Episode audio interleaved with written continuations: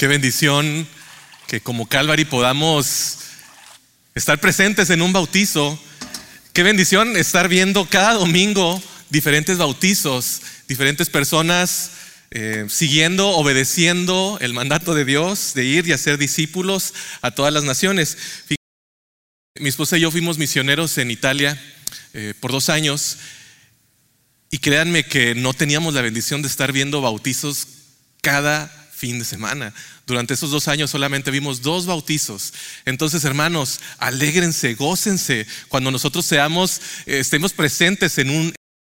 Créanme que eso es una experiencia muy bonita.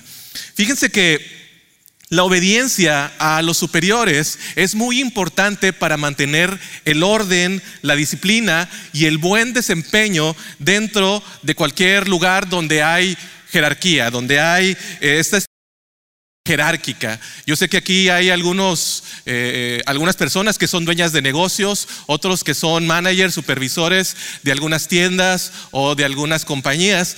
Y ustedes van a decir amén, ¿verdad? Cuando hay obediencia de las personas que están debajo de ustedes, hay una armonía bien bonita en lugar de trabajo. En la casa, bueno, los hijos tienen que sujetarse a los padres, quienes son eh, la figura importante de superioridad en la casa. En los trabajos, pues son nuestros managers, nuestros supervisores. Y cuando obedecemos, hacemos rendición y creamos esta, este ambiente armonioso para que nos ayuda a seguir avanzando a las metas que tiene esa organización, ya sea en tu lugar de trabajo, ya sea en un lugar donde seas voluntario, voluntaria, ya sea en el ejército, obedecer a alguien cuando estamos en un lugar donde hay una estructura jerárquica.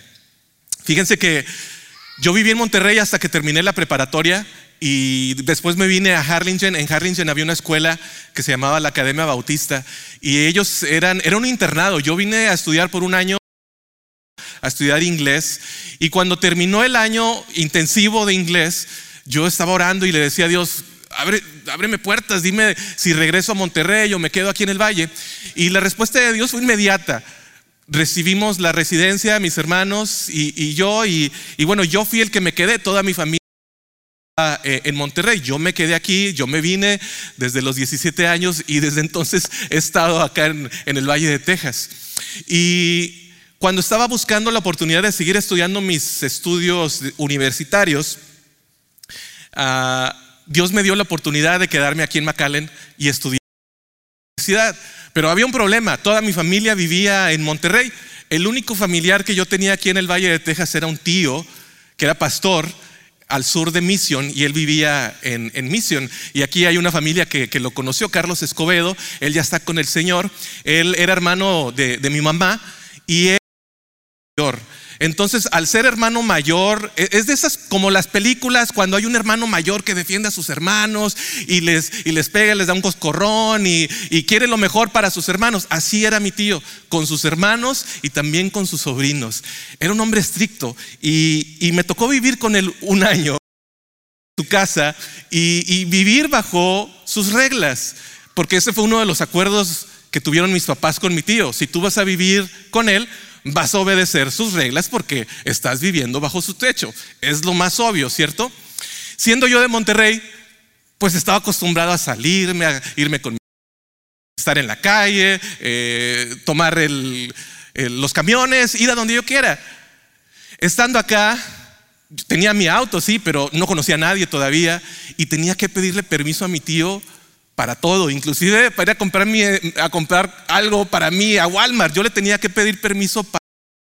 Recuerdo que eh, también en ese año conocí a, Denise, quien ahora es mi esposa, y tenía que utilizar el, era el año 2001, imagínense, tenía que utilizar el teléfono de casa de mi tío, y ahí estoy yo todo avergonzado. Hola Denise, ¿cómo estás? A la semana siguiente este, ¿qué les parece si, porque ya estaban los celulares eh, en su apogeo, le digo a mis papás, ¿qué les parece si, me consiguen un teléfono celular para estar más comunicado con ustedes? Les dije. Entonces, este, así fue como mis papás me consiguieron un teléfono celular y, ya tenía yo más libertad de hablar con, Pero fíjense que en ese año, cuando yo estaba bajo viviendo bajo la autoridad de mi tío, quien era muy estricto, déjenme recordarles, eh, vino mi hermano de Monterrey con un primo y con un amigo de la iglesia de Monterrey, vinieron a visitarme. La idea era irnos a la isla del Padre y, regresar. Le dijimos a mi tío, bueno, este, vamos a la isla del Padre. Y él dijo, solamente regresen antes de las nueve de la noche. Esa fue su regla. Nos fuimos, nos divertimos, jugamos fútbol en la playa, comimos, nos divertimos y regresamos para las once de la noche. Llegando, mi tío nos recibió a la puerta de su casa, regañándonos, obviamente. ¿Qué les pasa? Ustedes pueden hacer lo que quieran en su casa, pero aquí no, esta es mi casa y ustedes tienen que respetar. La consecuencia fue esa. Fue un regaño de época, que todavía tengo pesadillas con. Este fue un regaño de, época. Y, y yo estaba viviendo bajo su autoridad. En un sentido más técnico, Claro, la autoridad era mi tío durante ese primer año mío universitario y yo tenía que obedecer sus reglas. Entonces también estás bajo la autoridad de alguien. En tu trabajo, más te vale llegar temprano, porque si no, los write-ups de volada, ¿verdad? Los write-ups, porque llegas tarde. Quizá en la escuela te han llamado la atención, a lo mejor porque hablas mucho. O, cuántas veces, cuántas veces ustedes van manejando por el expressway y va un policía manejando en el expressway. De repente, como por acto de magia, ya todos respetan el límite de, velocidad y, todos van ahí atrás del policía. ¿Por qué? Porque saben que habrá una consecuencia. Ahora, cambiando el tema sobre, sobre la autoridad, nosotros los creyentes sabemos que tenemos una autoridad suprema. ¿Quién es? Cristo es nuestra autoridad suprema. Pero ¿cuántas veces hemos desobedecido a nuestro Señor Jesús? ¿Cuántas veces lo hemos desobedecido? Hemos fallado en amar a los demás, en, en amar a ese que hace tu vida difícil, algún familiar, un conocido. Hemos fallado descuidando a los pobres y a los necesitados, hemos sido deshonestos, hemos sido materialistas y hemos idolatrado también otras cosas. Hemos dejado de orar y hemos dejado de leer la palabra de Dios. Una de las doctrinas principales de los bautistas y también de todo este conjunto de creyentes que practicamos la fe cristiana es la deidad y el señorío de Jesucristo. La deidad y el señorío estas dos palabras van juntas y ahora se los explico. El significado de la palabra Señor. Filipenses capítulo 2, versículos del 5 al 11, lo voy a leer en la nueva traducción viviente. Filipenses capítulo 2, versículos 5 al 11. Tengan la misma actitud que tuvo Cristo Jesús. Aunque era Dios, no consideró que el ser igual a Dios fuera algo a lo cual aferrarse en cambio, renunció a sus privilegios divinos, adoptó la humilde posición de un esclavo y nació como un ser humano. Cuando apareció hombre, se humilló a sí mismo en obediencia a Dios y murió en una cruz como morían los criminales. Por lo tanto, Dios lo elevó al lugar de máximo honor y le dio el nombre que está por encima de todos los demás nombres, para que ante el nombre de Jesús se doble toda rodilla en y debajo de la tierra, y toda lengua declare que Jesucristo es el Señor para la gloria de Dios Padre. Hablemos del significado de la palabra Señor. En términos generales, un Señor es un dueño, un, un Señor es alguien con autoridad, un Señor es alguien que tiene sobre los demás. No me refiero al término que usamos nosotros normalmente por cortesía cuando no conocemos el nombre de alguien, aquel señor. No, no me refiero a ese término. Me refiero a alguien que está en autoridad sobre otros, a un señor, en inglés Lord. Ya sea alguien que es propietario de un ámbito determinado. Fíjese que en los días de Jesús, la palabra Señor se usaba muy a menudo como un título hacia las autoridades que estaban en ese momento, las autoridades terrenales. el emperador romano. El emperador romano era considerado el señor, obviamente, del imperio. Y había una frase que con esa frase tú te ganabas eh, vivir de una manera pacífica en el imperio romano. Y era una frase, Kaiser Curios. Kaiser Curios, que significa César es el Señor. Y esa era la frase con la que vivías tranquilamente. Kaiser Curios. Sin embargo, después de la resurrección de Cristo, el título Señor entre los cristianos se convirtió en mucho más que un título de honor o de respeto. Ahora existía el Christos Curios, Curios Jesus, que significa Cristo es el Señor, Jesús el Señor. Y esa frase entre los cristianos se convirtió en una forma de declarar la deidad de Jesucristo. El primer paso para comprender el señorío de Jesucristo es reconocer su soberanía. Filipenses, lo leíamos hace ratito, Filipenses 2.9, que Dios le dio el puesto de honor más alto, le dio el puesto de honor máximo y le dio un nombre que está por encima de todos los demás nombres. Él es el gobernante supremo del universo. Y para comprender plenamente su señorío, nosotros debemos de humillarnos y la autoridad sobre cada aspecto de nuestras vidas. No es si al venir a la iglesia tú no cambias. Tú no cambias solamente por, por venir a la iglesia, tú cambias por reconocer a Jesús como tu Señor y Salvador un maestro que vino a enseñar buenas cosas, que vino a enseñar cosas morales. No, Él es el Señor vivo y Él es el reino del universo. Cuando los hebreos tradujeron por primera vez las escrituras antiguas del Antiguo Testamento del hebreo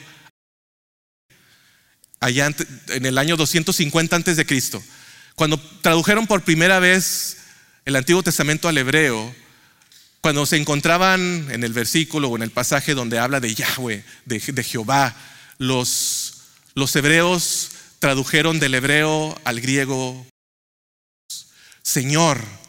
Y esa, ese fue el título que le dieron en la primera traducción del Antiguo Testamento. Así que un maestro con el peso y el calibre de Pablo, cuando él se refería a Jesús como Señor, él sabía perfectamente. Jesús es Dios. Durante los primeros siglos, los cristianos tuvieron que remar fuertemente en contra de la corriente. Nosotros actualmente seguimos remando en contra de la corriente, pero imagínense que en esos años podía venir cualquier autoridad romana y decir, estamos aquí reunidos en, esta, en este pueblo, todos los que viven alrededor de Calvary, vamos a juntarnos, vengan, vamos a quemar incienso y vamos a orar a nuestros dioses y vamos a decretar que Kaiser Curios, que César es el Señor.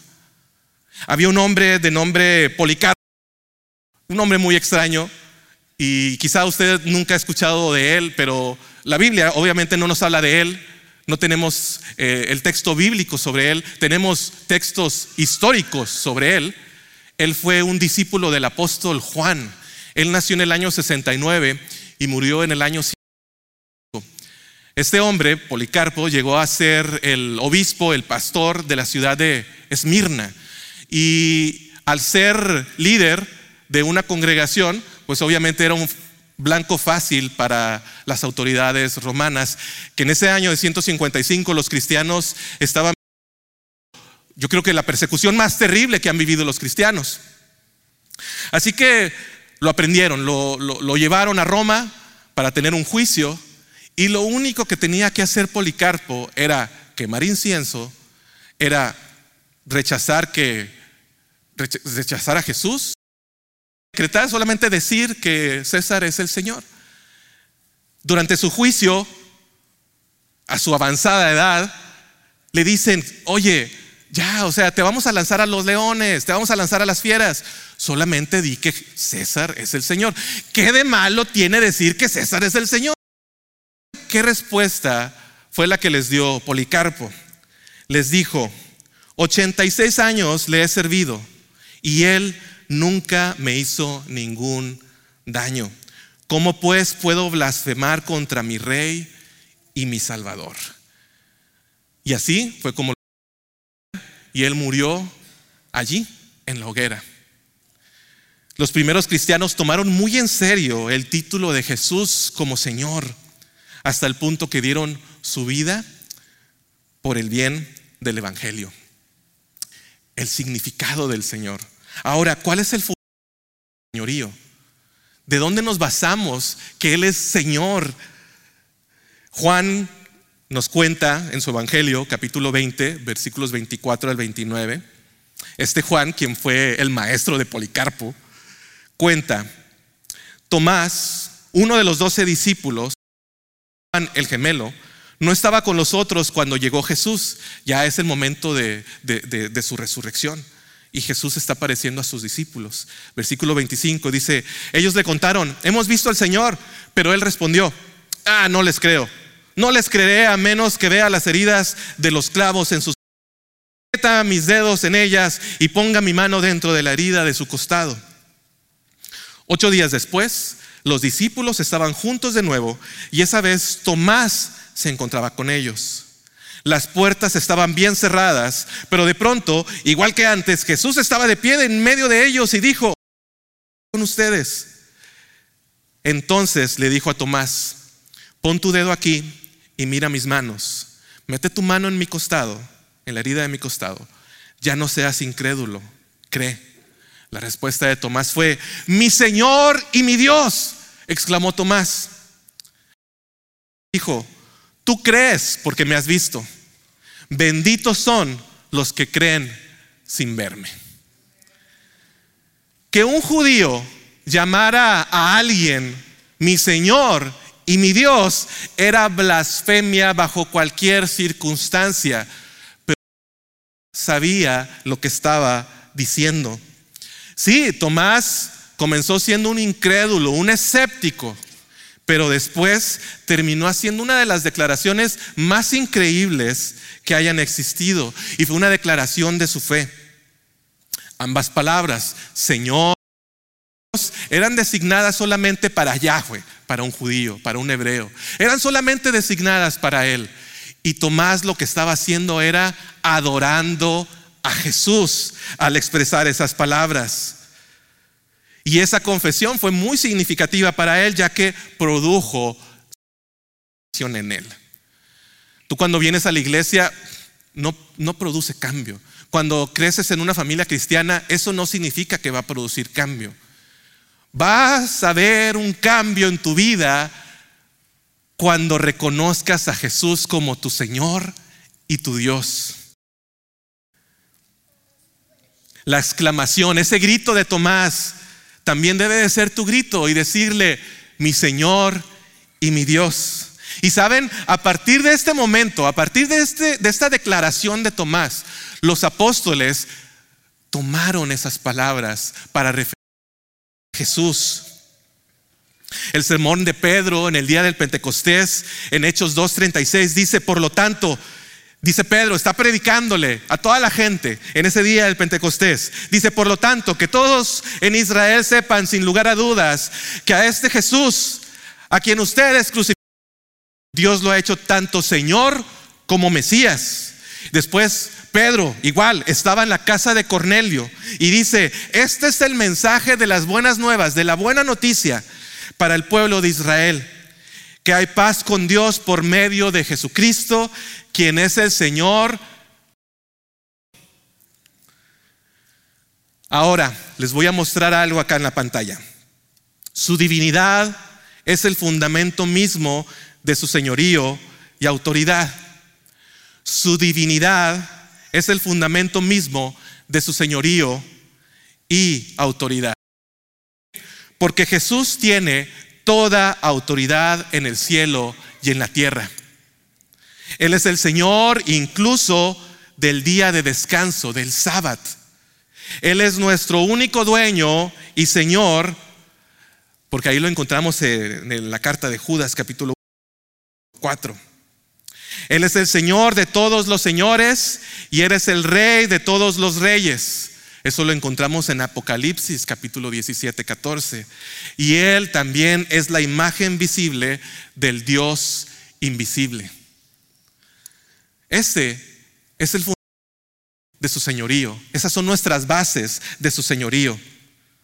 Jesús mismo dijo a sus discípulos, ustedes me llaman maestro y señor. Y también a toda la gente que estaba ahí escuchándolo. En Juan, Juan lo, reporta en versículo capítulo 3. Ustedes me llaman maestro y señor. Y dice Jesús, y tienen razón, porque lo soy. También los apóstoles empezaron a comparar pasajes del Antiguo Testamento en sus cartas y hablando sobre el Señor Jesús. Y cuando hacían esa comparación, estaban refiriéndose a Jesús como el Señor. El profeta Isaías en el Antiguo Testamento, capítulo 8, versículo 13, dice, santifiquen al Señor de los ejércitos y solo a Él. Y Pedro, en primera de Pedro, capítulo 3, versículo 15, dice, honren en su corazón a Cristo Señor. Así que tenemos nuestras bases y tenemos nuestros fundamentos para saber que el Señor es el dueño de todo. Sorprendentemente, Jesús dejó su trono de gloria, siendo el mismo Dios, tomó forma de hombre, vino a la tierra para por nosotros y rescatarnos de la perdición y de la muerte eterna. Y Dios le dio el puesto más honroso sobre todos, y le dio un nombre que está sobre todo nombre para que en el nombre de Jesucristo se doble toda rodilla y toda lengua confiese que Jesucristo es Señor. Ahora, ¿cuáles son algunas de las implicaciones? ¿Qué conlleva? ¿Cuáles son algunas de las implicaciones prácticas del señorío de Jesús? ¿Qué, debemos de hacer nosotros? Romanos capítulo 10, versículo 9 Dice, si declaras abiertamente que Jesús es el Señor y crees en tu corazón que Dios lo levantó de los muertos, serás salvo. Este pasaje es muy claro. Es muy claro. Si tú confiesas con tu boca que Jesucristo es el Señor y crees en tu corazón que resucitó, levantó de los muertos, serás salvo. Así de claro.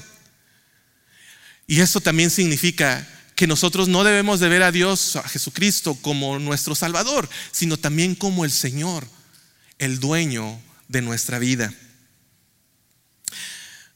Verlo como nuestro Señor implica obediencia, implica sumisión y humillación de parte de nosotros. Obedecerlo. Cuando confesamos a Jesús como Señor, estamos diciéndole que Él es la autoridad suprema en nuestras vidas. Y le estamos dando el control de nuestras vidas, a su voluntad, porque su voluntad es perfecta. Someterse al señorío de Jesucristo es la única manera de vivir una vida verdaderamente plena, una vida completa. No la vas a encontrar en otro lado. Hay que someter al señorío de Jesucristo.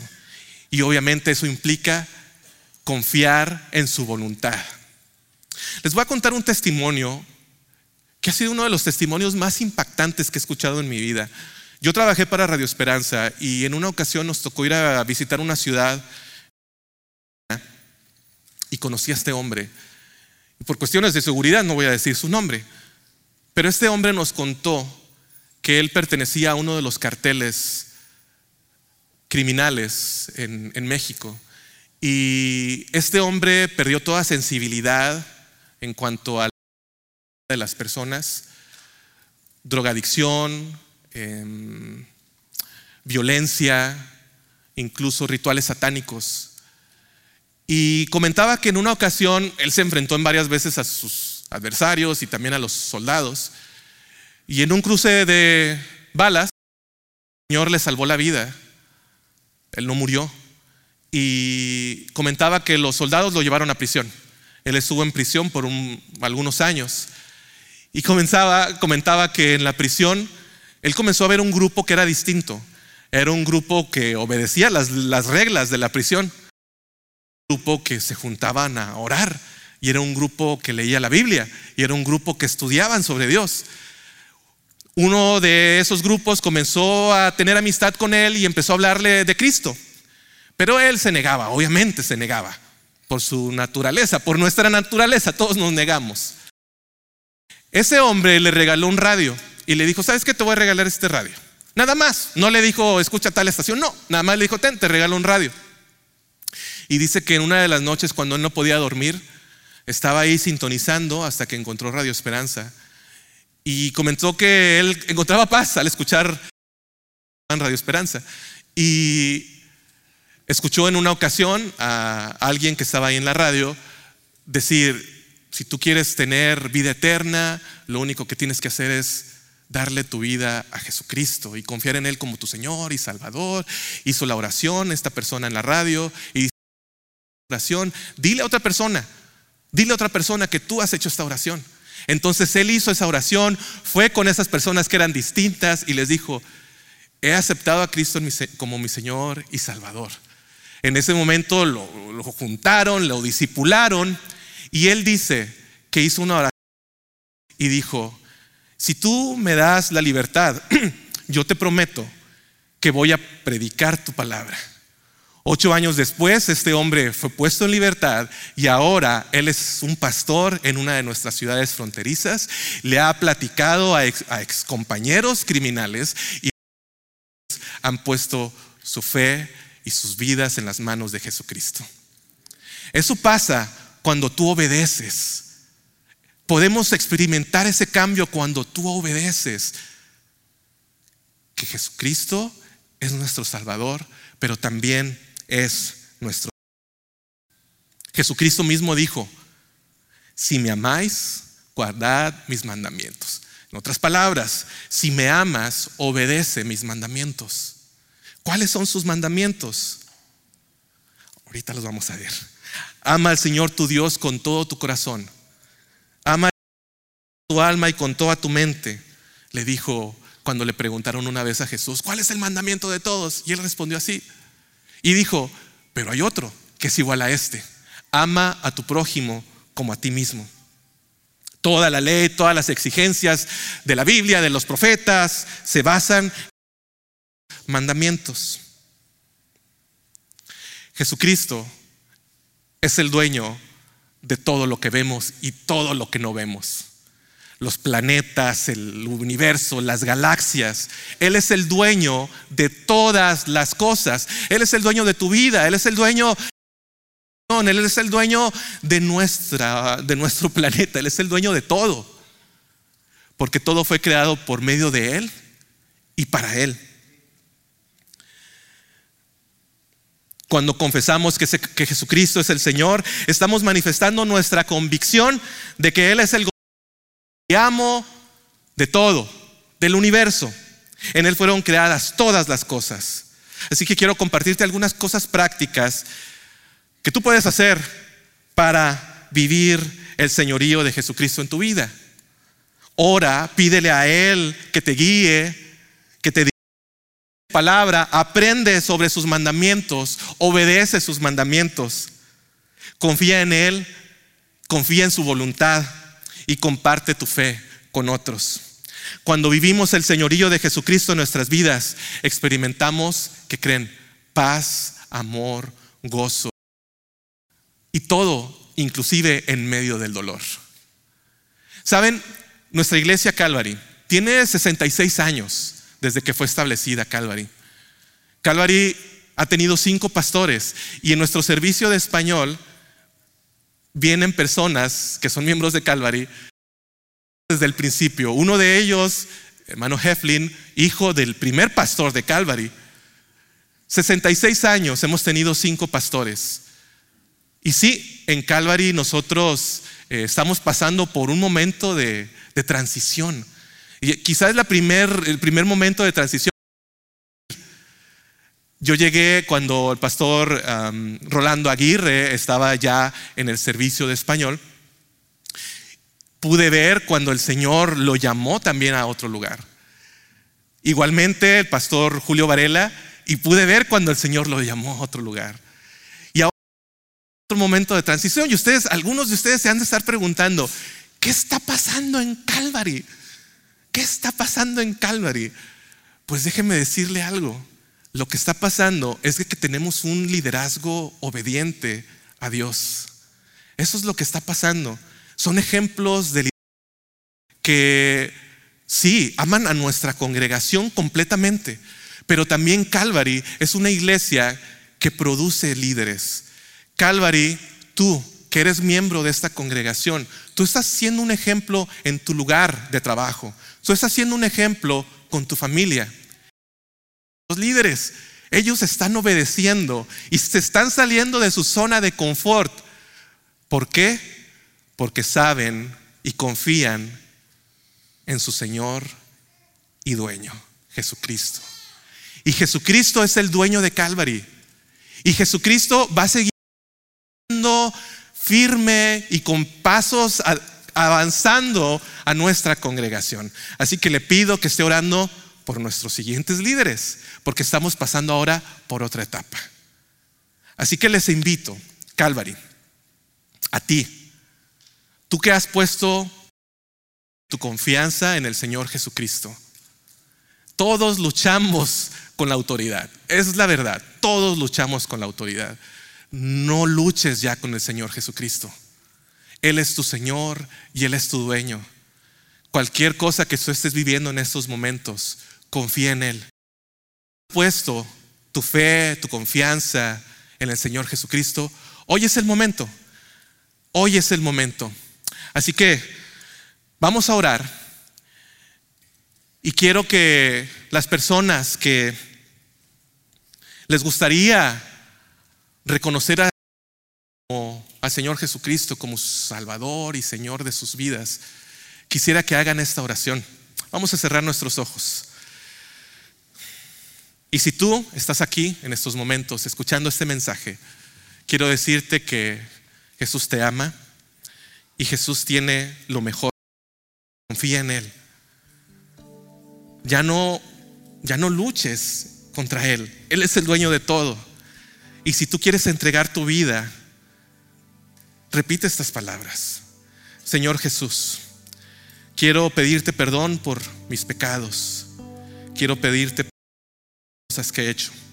Te pido que cambies mi vida, entres a vivir dentro de mí y me guíes. Ayúdame a confiar en tu voluntad.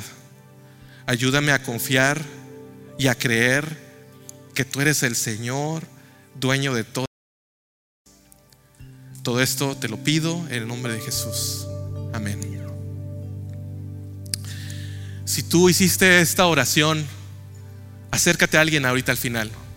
Acércate a mí, habrá también algo, otros hermanos con los que te puedes acercar y cuéntales si hiciste esta oración. Pero ahora, esta invitación es para todos. Vamos a ponernos en pie. Vamos a humillarnos.